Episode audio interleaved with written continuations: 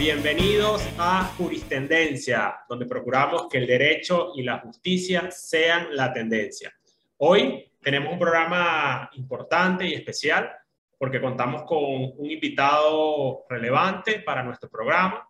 Su nombre es Carlos Briseño, profesor de la Universidad Católica Andrés Bello y director de Defiende Venezuela. O sea, es mi jefe. Entonces, bueno, más importante todavía, ¿no? Carlos, enciende el micrófono para que los juristendencieros te puedan escuchar. Bienvenido a Juristendencia. Muchas gracias, Ezequiel, eh, por la oportunidad de estar aquí en Juristendencia, por compartir contigo y con tu audiencia y felicitaciones por esta labor que vienes haciendo de difundir el conocimiento jurídico a través de estos podcasts de divulgación de, de este conocimiento que a veces puede parecer un poco arcano para, para la mayoría de la gente. Así es, así es. Muchas, muchas gracias, Carlos. Bueno, te comento que de momento somos 107 en esta comunidad de juristendencia. Estamos creciendo poco a poco, es un crecimiento orgánico, pero estamos muy contentos de que, de que las personas les guste este contenido, de que se conecten con, con nuestros episodios y que podamos llegarles a todos en general. O sea, como, como te dije en la previa, eh, intentamos que Juristendencia no solamente sea un podcast para estudiantes de derechos o para abogados, sino para el público en general que necesitan tener una claridad y una certeza y una objetividad en los temas que son tendencias y que en Venezuela continuamente están saliendo. O sea, todos los días vemos noticias que, que de una u otra manera generan, generan conmoción en la sociedad, sean por política nacional o sean por temas de, de acontecer nacional. Entonces, eh, la idea es tratar de ubicar a las personas en el contexto legal, eh, hacerles reflexiones de lo que debería ser las cosas, porque bueno, a veces las tendencias generan una interpretación errada en lo que, en lo que, en lo que está en, la, en, la, en, la, en, las redes sociales, ¿no? Entonces de eso se trata este programa. Y como de eso se trata este programa, hoy vamos a hablar de algo que ocurrió justamente hace unos días atrás, el 22 de octubre. Eh, no sé si te gusta el cine, Carlos, si eres fanático del cine. Bastante, claro. Bueno, entonces esto te va a encantar. Hoy vamos a hablar de Alec Baldwin, que, bueno, un actor súper reconocido. Estuve viendo sus películas y son más de 50 y todas son súper taquilleras, ¿no? Eh, como bien conocen nuestros juristendencieros, porque nuestros juristendencieros están conectados a las redes todo el tiempo, Alex se había envuelto en una situación bastante dramática, donde filmando una película en Nuevo México, eh, ocurrió un asesinato, pues en este caso ejecutado por él mismo, donde eh, dispara un arma de fuego de utilería, de, presunta, presuntamente utilería, y le ocasiona la muerte a uno de los equipos, a una de las personas miembros pues, del equipo de dirección y producción del programa. ¿no? En este caso, a la directora de, cámara, fue la que puntualmente asesinó a la, a se llama Aylan Hutchins, ¿no? Eh, y también resultó herido el director de la película, Joel Sousa. Entonces, bueno, nada, esta situación generó una conmoción no solamente en el entorno de él, quien se ha demostrado de momento, eh, y según lo que hemos visto en redes sociales, bastante conmocionado, eh, incluso puso en pausa todas las producciones que, que están en este momento eh, participando. De hecho, él era coproductor también de esta película, la película se llamaba Rhodes, y era pues ambientada en el lejano oeste, en los años 1800, y, y ocurrió esta tragedia que no es primera vez que ocurre en, la, en el ambiente de Hollywood o en el ambiente de cine en general, ¿no? Sí, sí, eh, un caso de verdad lamentable que ha causado bastante conmoción, un caso que pudiéramos llamar antes de este episodio de laboratorio, en el sentido que en el derecho penal siempre estamos trabajando con estas hipótesis que pueden ser atractivas para un determinado desarrollo científico. Y bueno, muchas veces los estudiantes dicen, no, pero eso es un caso, inventado de laboratorio, eso nunca va a pasar, es algo imposible. Y pues vemos cómo la realidad supera la ficción una vez más y tenemos un caso que sería digno de un manual de derecho penal. Totalmente, totalmente. Eh, digno de un ejemplo de Zaffaroni probablemente eh, porque esta situación, pues, eh, como dices tú, es un, es un, caso de laboratorio, lo hemos visto mucho en las aulas de clase, donde en este supuesto caso negado de que esto ocurra, pues, ¿quién será el responsable penal? Si la conducta o no es, es, es eh, digamos, es penalmente reprochable o no. Y en este caso se dieron todos los supuestos. Se trata de un arma que presuntamente era de utilería, aunque yo estuve revisando, Carlos, y hay una distinción entre las armas de utilería y las armas reales utilizadas para películas. Las armas de utilería son armas de plástico que son inofensivas totalmente, es decir, facsímiles en general, que no generan ninguna lesión ni pueden, ni pueden percutar absolutamente nada. Y están las armas de fuego que se utilizan en las películas. Incluso yo un canal de, de YouTube que estuve analizando, eh, un argentino que se encarga de, de, trabajar en estas áreas de armerías para, para películas, dice que en Estados Unidos el 90% de las películas que utilizan armas de, de, utilería utilizan armas reales. Pero esto dado de que en Estados Unidos es como muy eh, fácil acceder a armas de fuego, incluso es más fácil utilizar armas de fuego reales que adquirir unas de facsímil, ¿no? Eso es lo que decía esta persona en, en, en la entrevista que, que, le hacían, ¿no? Mientras que en Latinoamérica es más común utilizar armas de plástico y, eh, digamos, eh, invertir un poco en, en, ¿cómo se llama?, en diseño digital para poner reales en la grabación. Entonces, en Estados Unidos como lo contrario. Y lo que hacen es que dentro del arma de fuego le colocan un arma, una bala que no tiene, eh, digamos, el, el proyectil, sino que son armas falsas de percusión que se utilizan puramente para generar el, fogueo, ¿no? Armas de fogueo, balas de fogueo, que también se le llaman armas de eh, balas de salva, ¿no? Entonces son totalmente inofensivas, pero que bueno, si ocurre lo que ocurrió justamente en esta situación, donde se cambia el cartucho por, un, por, una, por una real, puede ocasionar lesiones e incluso la muerte, ¿no? Bueno, eh, es un dato muy interesante ese porque habría que ver eh, qué, es lo que el sujeto, en este caso el, el, actor, podía esperar en esa situación dada para ver entonces cuál sería la calificación jurídica adecuada de los hechos. Fíjate que esto despierta un aspecto muy antiguo para el derecho y también muy estudiado por la ciencia penal, que es el tema de cuál es el rol que juega la intencionalidad en un determinado hecho ilícito. Y esto no es exclusivo del derecho penal. Esto también eh, afecta los ilícitos civiles. Y, y, si, y, si, se quiere, también es algo de intuición en, nuestro, en nuestra actividad social diaria. Digamos que siempre, siempre se suele establecer una distinción, hablando en el plano social, entre hechos que se cometen, como diríamos coloquialmente, sin querer, hechos accidentales, y hechos que se cometen con intención. ¿no? Y siempre eh, se ha considerado ya desde una perspectiva social que el hecho intencional, el hecho que se hace, por decirlo coloquialmente, a propósito, tiene una significación especial que lo hace de algún modo mucho más reprochable que los hechos que ocurren sin querer. Y lo mismo pasa en el derecho civil. Un ilícito civil que se comete por culpa, es decir, sin intención, se entiende que no es tan grave como uno que se comete de manera intencional o con lo que los abogados llamamos dolo. Y esto tiene una especial importancia en el derecho penal. ¿Por qué? Porque el derecho penal, como decimos los abogados, es última ratio. Es el último recurso que tiene la sociedad para responder ante agresiones. Y de esto se desprenden otros principios que gobiernan el derecho penal y que han llevado a un estudio más pormenorizado de qué es la intención y cuál es el papel que la intención juega en un hecho punible. Y estos principios tienen que ver primero con el principio de subsidiariedad, que, no quiere decir eh, nada, nada más, sino que el derecho penal se debe utilizar siempre que no haya otro modo de responder ante una determinada agresión por parte de un sujeto. Es decir, de todas las herramientas de las que dispone la sociedad y en concreto el Estado para hacer valer los valores jurídicos, el derecho penal debe ser la última, justamente por el poder de la consecuencia de un hecho punible, que es la pena. Y la pena se entiende como la consecuencia más grave posible para un sujeto, la pérdida de la libertad, que eh, eh, es, es ese valor inherente que todos los seres humanos eh, atesoramos, ¿no? Fíjate que por lo menos de momento, en, la, en los adelantos de la investigación, se han, de momento no ha habido una, una atribución de responsabilidad a, hasta la fecha, aunque ha habido algunos avances en la misma, donde han dirigido la presunta responsabilidad con los miembros de la, de, digamos, del departamento de utilería de, de, de la película, ¿no?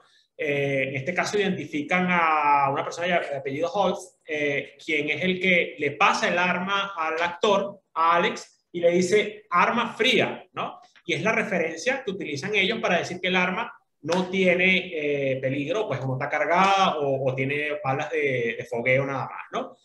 para lo cual el actor desenvaina el, el revólver, entendemos que estamos en una película ambientada en los, eh, en los años 1800, donde des, des, desenvaina el arma y eh, en una, aparentemente en una práctica que estaba haciendo frente a la cámara, dispara el arma de fuego. No se sabe cuántas veces la dispara, porque eh, aunque hay una persona que muere finalmente y un herido de bala, no se sabe si fue con un solo proyectil que ocurrió estos estos dos, estas dos víctimas o disparó varias veces. Muy probablemente lo haya hecho varias veces porque el actor pues tenía, no tenía conocimiento de que el arma en efecto iba a producir un daño.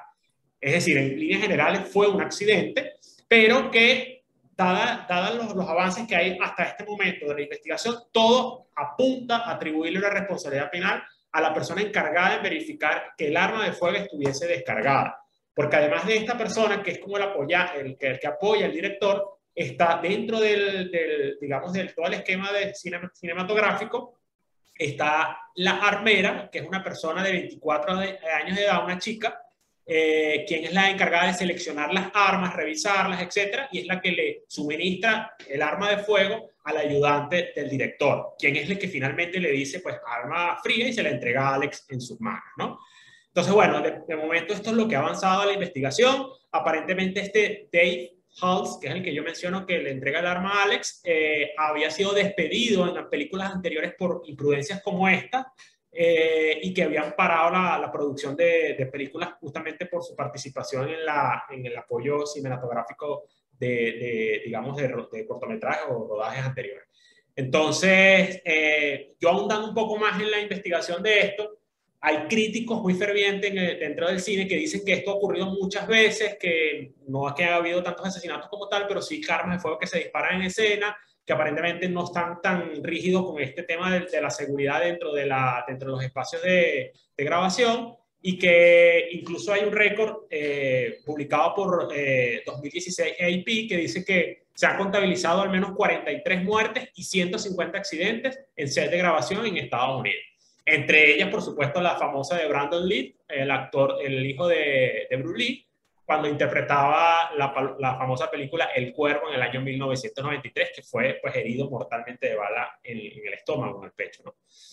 Entonces, bueno, esto es algo que se está repitiendo constantemente y creo que esto va a dejar, sin duda alguna, un precedente dentro de la legislación que autoriza el uso de armas de fuego real dentro del set de grabación. No sé qué opinas tú al respecto. Bueno, yo pienso que, claro, este, esto debería eh, materializarse en una serie de normas en el derecho penal muchas veces son denominadas normas del tráfico, normas de, cuidado, normas que rigen determinadas actividades. No necesariamente tienen que ser normas jurídicas o normas estatales, pero sí normas que regulan una actividad que entraña un riesgo. Y esto es muy importante cuando se va a pasar a determinar responsabilidades y la, imputación que se puede hacer a alguien por un determinado resultado. Aquí lo clave, pienso yo, es eh, distinguir entonces, porque me parece razonable, el, hecho de, apuntar un poco el foco a el personal de utilería. Entonces habría que distinguir eh, eh, justamente cuál es la conducta punible y si esa conducta de Alex Baldwin es una conducta punible o no de acuerdo al derecho penal. Como, como te mencionaba, por supuesto que las agresiones intencionales tienen un valor especial, eso lo recoge el artículo 61 del Código Penal y es así en líneas generales, pero sin embargo, sin embargo, las conductas accidentales, las conductas no intencionales, también pueden ser punibles. Lo que pasa es que son excepcionalmente punibles. Entonces, la regla general en la tipificación de las conductas, es decir, en la creación de delitos a través de la ley, es que las conductas delictivas tienen que ser intencionales. Es decir, tienen que ser dolosas, como llaman los abogados. Y las que no son, y las que, ajá, exacto, y las que no son intencionales, pues estaríamos hablando de las, de, de las, de las culposas que son las que me imagino hacen referencia a la legislación, ¿no? Es correcto. El artículo 61 del Código Penal venezolano y otros artículos, esto es un rasgo común del derecho penal y es algo muy interesante como todas las legislaciones coinciden en esto, eh, establece que las conductas que se vayan a castigar siendo no dolosas, es decir, por lo que se denomina culpa o imprudencia, tienen que ser objeto de una creación especial por la ley penal se tienen que ser designadas como conductas punibles. Eso lleva a una conclusión, y es que las conductas accidentales no son, por regla general, punibles a través del derecho penal, por regla general. Sin embargo, hay excepciones establecidas en la ley. Una de esas excepciones está prevista para el homicidio, otra de ellas está prevista para las lesiones. Son conductas que por afectar estos valores tan importantes como la vida y la integridad personal pueden ser castigadas incluso sin dolo, sin intención. Y ahí es donde entra este problema. Alec Baldwin actuó de manera intencional y si no actuó de manera intencional, actuó por culpa, o sea, por imprudencia. No fue prudente, no fue suficientemente cuidadoso. Y para eso, lo primero que me gustaría referir es a qué se entiende por intención. Para, para poder descartar que hay una conducta dolosa, hay que preguntarse qué se entiende por intención. Tradicionalmente, y en la ciencia penal del siglo XIX, se entendía por intención aquella conducta que se llevaba a cabo con conocimiento de los elementos del tipo y además con conocimiento de la prohibición de la conducta. Lo que esto significa en pocas palabras es que el sujeto tenía que saber que estaba ejecutando los elementos que constituyen un delito y que tenía que saber que eso era una conducta punible. Es decir, sujeto tenía que tener una idea de la realidad circundante, una idea correcta de qué es lo que estaba eh, desenvolviéndose en la realidad física y además tenía que saber que esa conducta constituía una conducta punible por la ley. Claro, que era, reprochable socialmente, es decir, que matar está mal y que desarrollar esta actitud pues me, va, me va eventualmente a castigar, ¿no? Correcto. Esta configuración del dolo, como conocimiento de los elementos del tipo y además de una prohibición legal, se conocía como dolus malus. Y esto daba lugar a una teoría que se conoce como teoría del dolo. Y según esta teoría, entonces, para tener intención, había que conocer lo que estaba ocurriendo, es decir, cómo se estaba desenvolviendo la realidad, cómo estaba desarrollándose un curso causal que iba a llevar un resultado, pero además que esa causación de ese resultado estaba prohibida por una norma penal.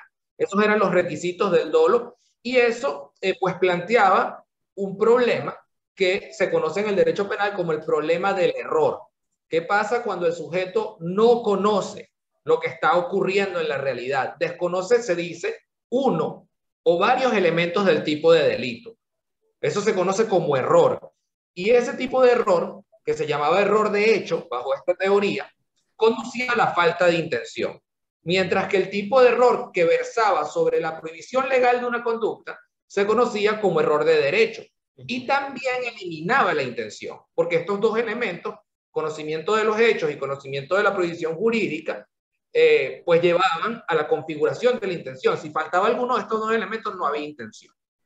A principios del siglo XX y mediados del siglo XX, un, penalista llamado Hans Belzel, eh, que provenía de una escuela de filosofía que, era, era el, ontologicismo fenomenológico, se llama, eso no es importante, pero este jurista desarrolló una teoría que se conoce como teoría de la acción final.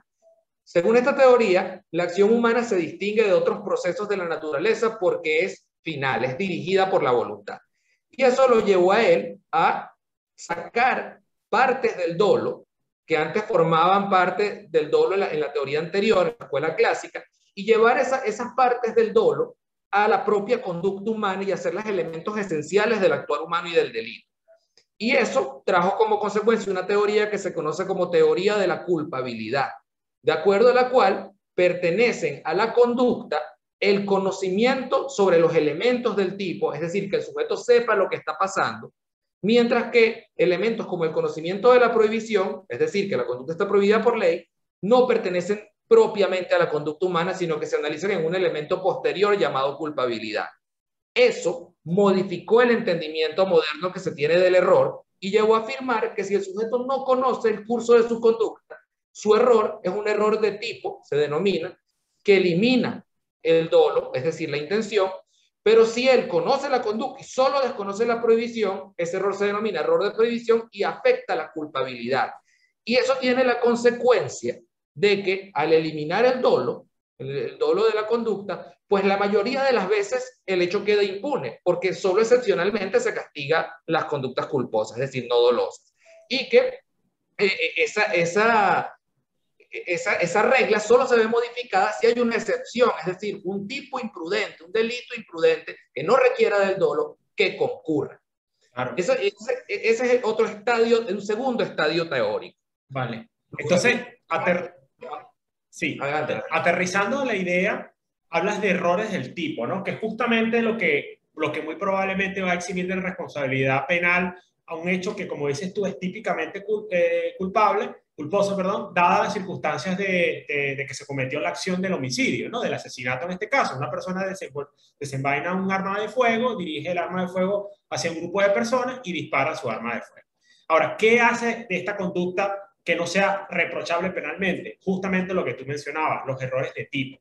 Solamente toca verificar si este error de tipo es de tipo vencible o invencible.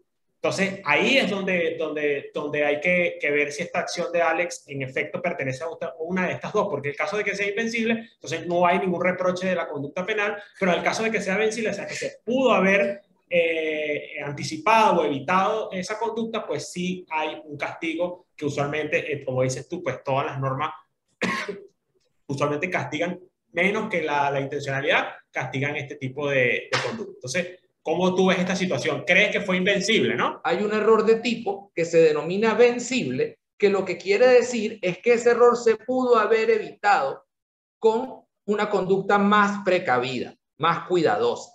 Entonces, ese error se denomina vencible porque se puede vencer a través de una conducta adecuada, una conducta eh, conforme al estándar de prudencia del hombre medio.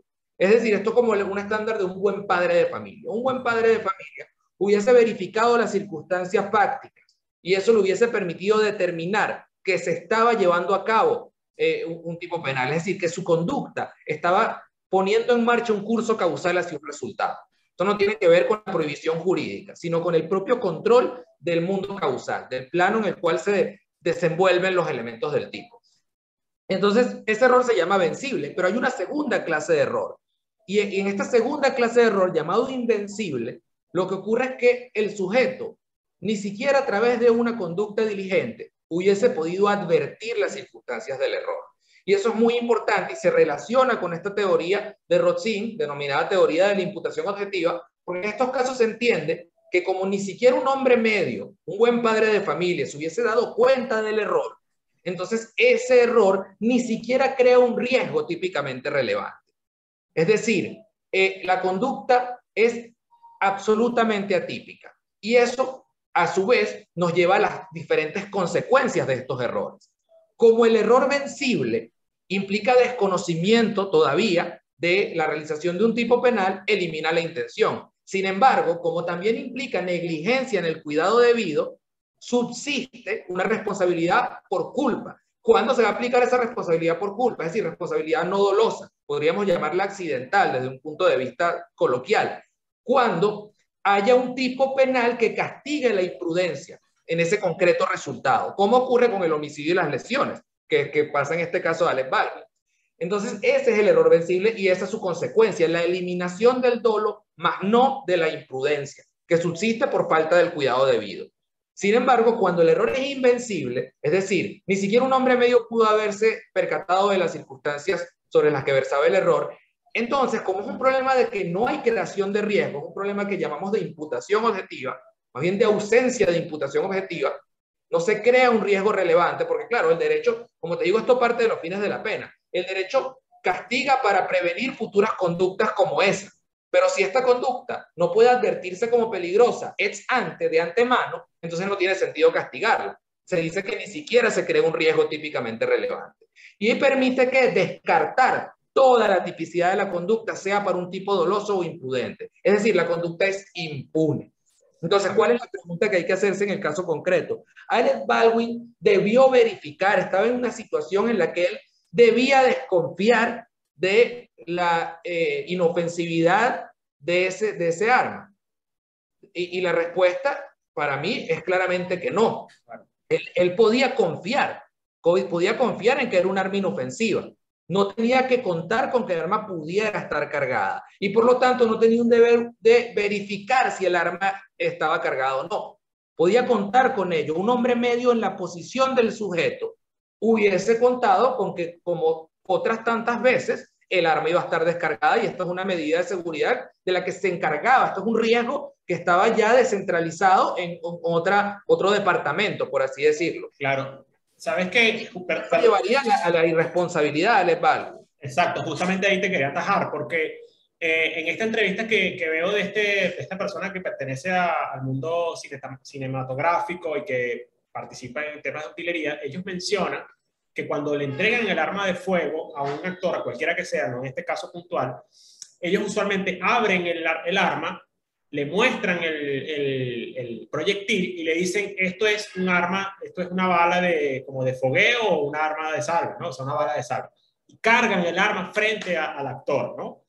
Eh, aparentemente esta película era una película de bajo presupuesto, aunque estaba Alec Baldwin, eh, pero era, él era coproductor de esta película, era como un productor independiente, ¿no? O sea, no pertenecía a la, digamos, a Marvel Studios o Disney, ¿no? Estas, estas fortalezas que, que tienen mucho dinero y que contratan pues lo mejor de lo mejor. Era una película de bajo presupuesto. Estas personas que contrataron de utilería y de armamento, pues eran personas mal pagada, aparentemente trabajaban 16 horas al día, 18 horas al día. Eso es lo que se ha recogido de momento en la investigación. Y este protocolo de armar el arma de fuego frente al actor no ocurrió, porque la distinción entre una bala normal y una bala de fogueo es, es, es muy fácil de distinguir. Las armas de las balas de fogueo no tienen el proyectil arriba, lo de lo que llaman la, eh, la corazón, la, el como el cacarazón este de, de, de, plomo, ¿no? Lo que va arriba. Ahorita no recuerdo el nombre, cómo se le, cómo se, cómo se le denomina, ¿no? La cabeza de plomo, ¿no? Y mientras que las balas de fogueo no la tienen. Y, y, algunas veces tienen como una flor, como una, yo ahorita las voy a proyectar aquí en pantalla, tienen como una flor eh, en la parte de arriba y, y son fáciles de distinguir. O sea, el hecho de que esta persona haya tenido un arma de fuego no le hayan, eh, eh, eh, no sé si hay un protocolo dentro del cine, no, creo que esto exista, cada productora debe tener una forma distinta de trabajar, no le hayan abierto el arma de fuego en, su, en narices, no sé si esto sea una imprudencia propiamente de Alex, que no pidió que le abrieran, yo no creo que esto sea un tema de que puedan, puedan enlazar eventualmente una responsabilidad penal contra él, más bien va dirigida al que la persona responsable de, abrir o cerrar el arma de fuego o seleccionar las balas no lo hizo, ¿no? Entonces más bien es un tema de, de, de, responsabilidad de esta tercera persona y no de Alex. Pero eh, esto es lo que ocurre supuestamente en este mundo del cine, ¿no? Eh, es muy interesante porque volvemos a lo que estábamos hablando más temprano de lo que se denominan las normas del tráfico. Es decir, esas, esas tipos de normas no necesariamente estatales, muchas veces estatales, como pasa con el tráfico vehicular, con el tráfico aéreo, que eh, ante una actividad riesgosa, como ciertamente es manipular un arma que pudiera estar cargada, se establecen para poder controlar esos riesgos. O sea, son riesgos que se permiten, lo que se denominan riesgos permitidos, pero que están controlados por una normativa específica, ¿no? Y allí lo clave para poder librarse de la responsabilidad por imprudencia es determinar que se cumplieron con esos estándares del riesgo permitido, con esas normas de control de riesgo permitido. Hay un caso muy famoso que seguro los penalistas que nos están escuchando recordarán de sus clases de penal, que se conoce como la fábrica de pinceles. También lo llaman los pelos de cabra, eh, popularmente. Entonces aquí hay una, una fábrica de pinceles que importa unos, unos pelos de cabra china y no los somete al procedimiento de desinfección que estaba prescrito por las normas de la industria para evitar que hayan bacterias peligrosas en ese material importado.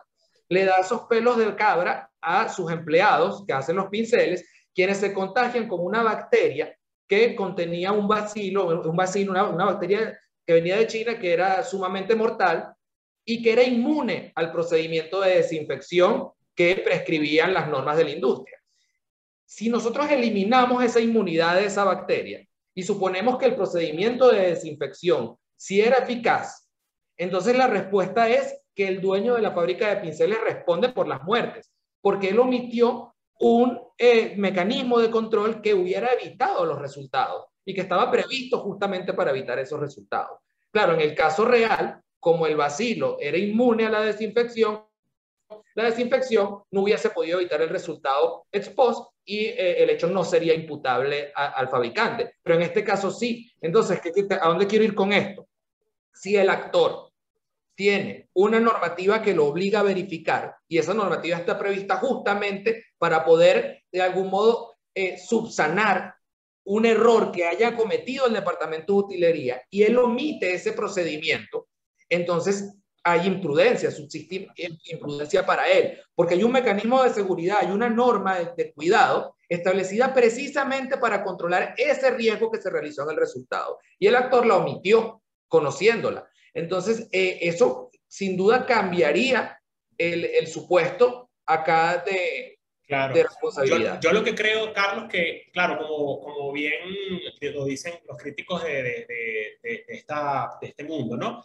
Que el actor su rol es actuar, o sea, no tiene por qué estar revisando si el arma es real, si el arma no es real, si el arma está cargada con arma. Él tiene que depositar una confianza en, su, en el personal que rodea el, eh, la industria del cine, que le suministran el arma, que le, le, dan un agua, que le dicen siéntate aquí, le dicen lánzate para allá, o sea, tiene que haber un cierto grado de confianza. Y de hecho, esto va unado al principio de confianza que en el derecho penal también se conoce, que es el famoso ejemplo este de, de, las normas de tránsito, ¿no? Si yo me paro en un semáforo y veo que la luz mía está en verde y la de él está en rojo, yo debo confiar que la, la acción que va a desarrollar la otra persona va a ser detener esto. Yo deposito mi confianza en, en, que esa persona no va a cruzar.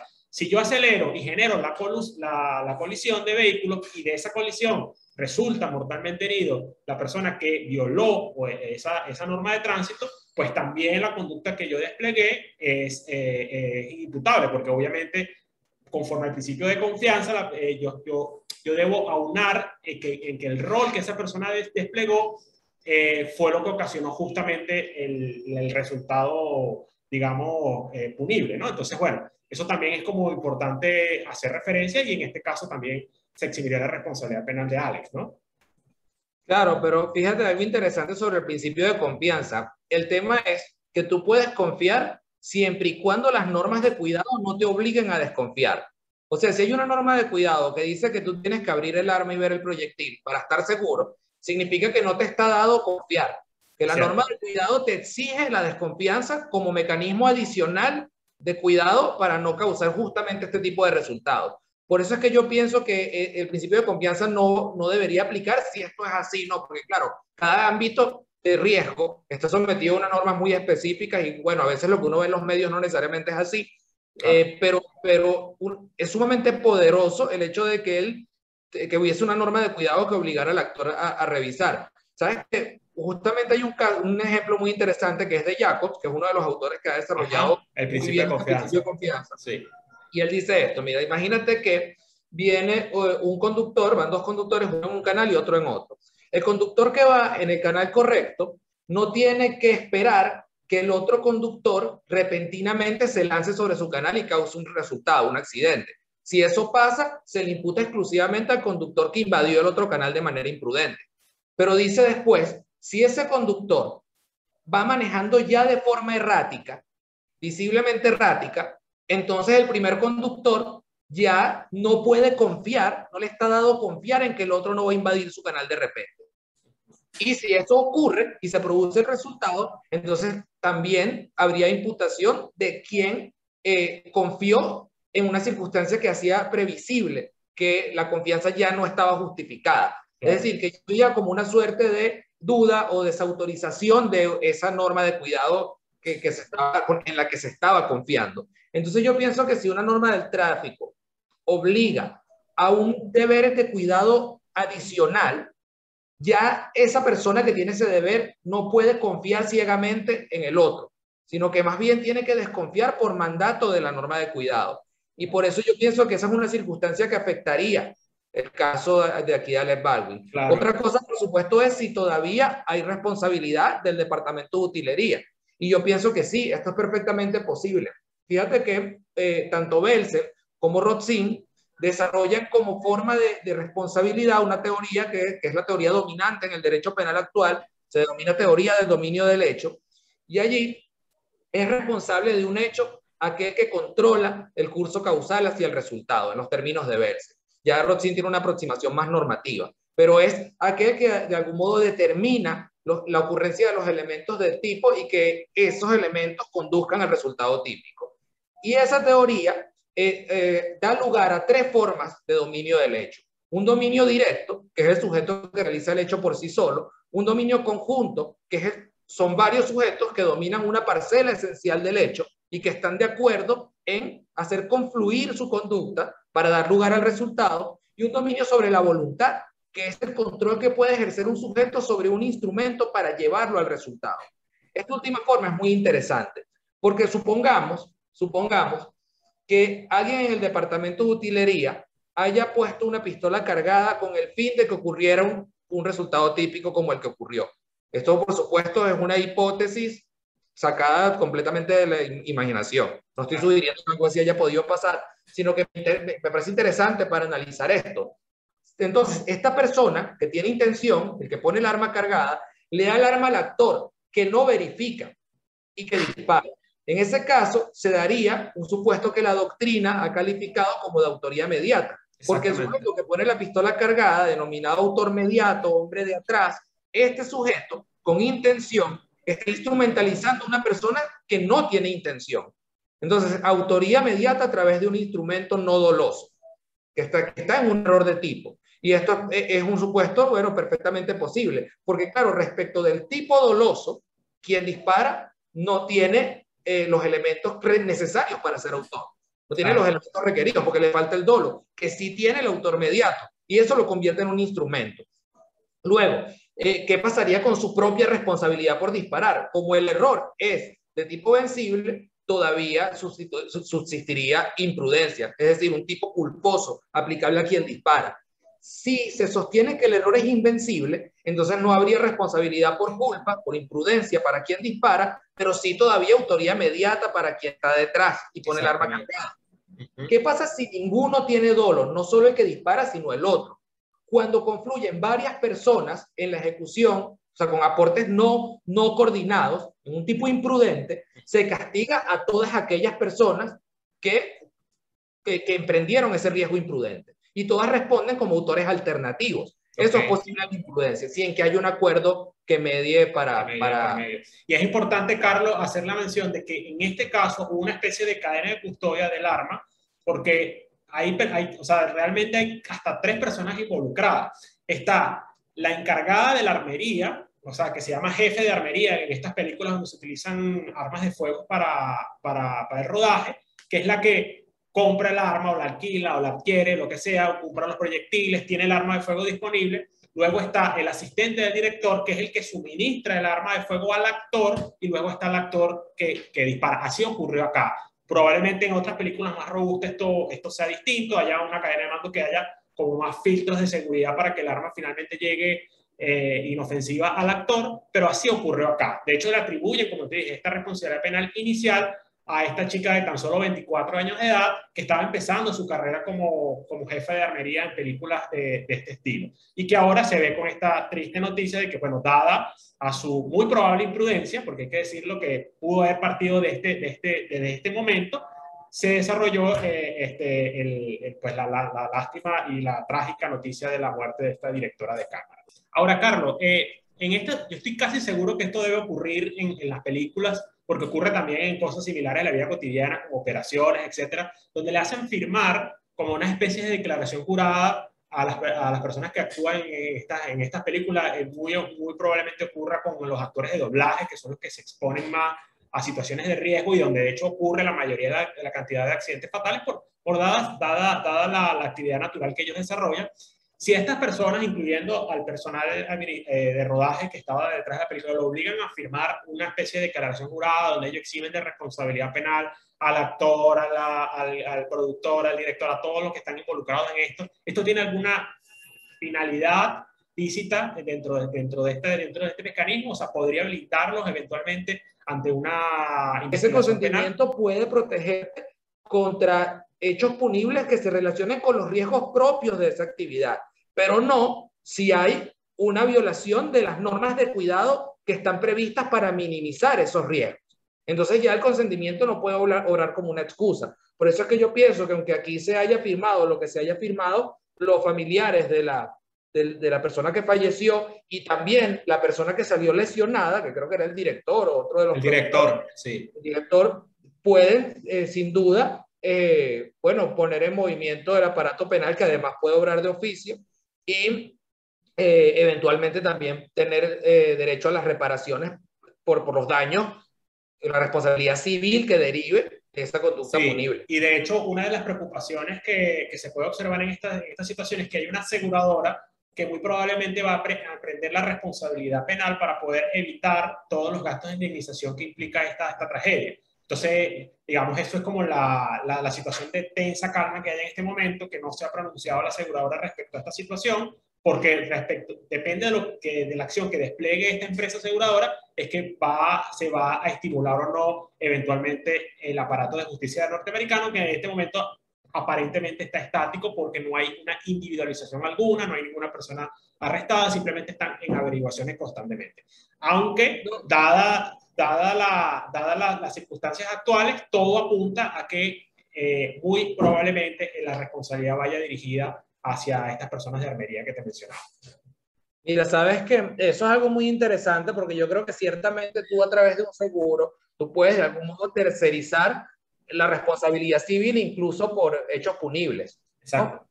Como lo puedes hacer por ilícitos civiles también. O sea, yo no veo por qué, porque en, el fondo, en su núcleo, la responsabilidad civil derivada del delito es responsabilidad civil. O sea, que su naturaleza es de hecho ilícito civil, derivado de un hecho típico. Eso sí.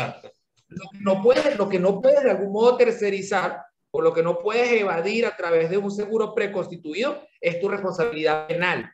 Eso es lo que, lo que no podría pasar allí. Es decir, que o sea que aunque haya una persona responsablemente penal, el seguro igual va a pagar. O sea, se puede ser perfectamente válido. Sí, si hay una cláusula de un contrato de seguro que incluye posibles resultados de delictivos, posibles delitos que se cometan en, la, en la producción del film, yo no veo por qué eso no, eso no pudiera estar cubierto, la responsabilidad civil, o sea, los daños, porque al final eso es una indemnización por un hecho ilícito civil. Es, su naturaleza, es, responsabilidad civil, indemnización de daños y perjuicios. Eh, es lo que yo creo que Perfecto. Pero, pero la responsabilidad penal, por supuesto, es otra historia. Eso no se puede, digamos, de algún modo tercerizar a través de una prima, como que, bueno, entonces van a meter preso el tipo del seguro si yo cometo un delito. O sea, no, no es posible derogar por un pacto entre particulares una norma penal o la responsabilidad penal ni pueden castigar a un inocente por la conducta de otro porque hay un, un acuerdo previo o algo por el estilo. Claro, claro, entendido. Eso está muy, eso, ese análisis está muy interesante y muy seguramente el desarrollo del, pasar de la investigación y los movimientos que puedan hacer las empresas detrás de todo esto va a dar como resultado qué va a ocurrir con esto, ¿no? Nosotros tenemos una práctica muy, muy interesante en este podcast, Carlos. Nosotros decimos al final de este podcast algo que se denomina una jurisfrase, ¿no? Es una frase con la que cerramos y que trata de sintetizar el análisis de este podcast, ¿no? Yo te voy a dar un ejemplo de mis jurifrases. Siempre soy terrible con las jurifrases, o sea, me sale muy mal, pero bueno, intento mejorar a través de cada podcast, ¿no? Eh, en esta oportunidad, mi jurifrase va a ser: Alec Baldwin no es el villano de esta película. Eso dado a que justamente este actor siempre protagoniza a, como al malo de la película.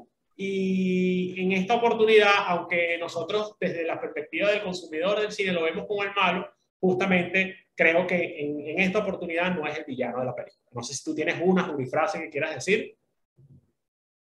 Bueno, yo te, te podría decir eh, que, que, ciertamente, o sea, digamos, resumiendo que, que Alec Baldwin, yo creo que también de algún modo es una víctima de las circunstancias aquí, ¿no? Este, bueno, podríamos cerrar con esa famosa frase que el derecho penal es la carta magna del delincuente, en el sentido de que, bueno, es lo que le puede permitir eh, aquí defenderse ante el poder punitivo del Estado.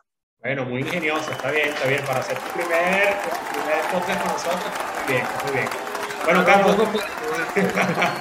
esa era la idea. Todos los invitados intentamos, intentamos, intentamos hacerle esto al final. Y bueno, nada, este, encantado de que hayas participado en este séptimo episodio que, que con, pues, con mucho sacrificio estamos grabando. Muchas gracias por tu participación, por tu, por, por, por digamos, por enfocarnos en la parte teórica del derecho penal, en, en hacerle comprender a los jurisprudencieros, a los estudiantes del derecho, a las personas que están interesadas en este tema, que son, que son muchísimos, ¿no? Porque aquí incluso confluyen muchas energías. Eh, los fanáticos del cine están conmovidos con esta noticia, están dando un seguimiento continuo a esta situación y creo que este podcast le va a ir como anillo al dedo. Entonces, bueno, muchísimas gracias por participar, Carlos. Un fuerte abrazo y espero verte en próximos episodios. Muchas gracias, Ezequiel. Un saludo a todo el público y bueno, eh, sigan viendo jurisprudencia para que nos mantengamos todos actualizados de qué es lo que está pasando en el mundo jurídico. Un abrazo. Gracias. Chao.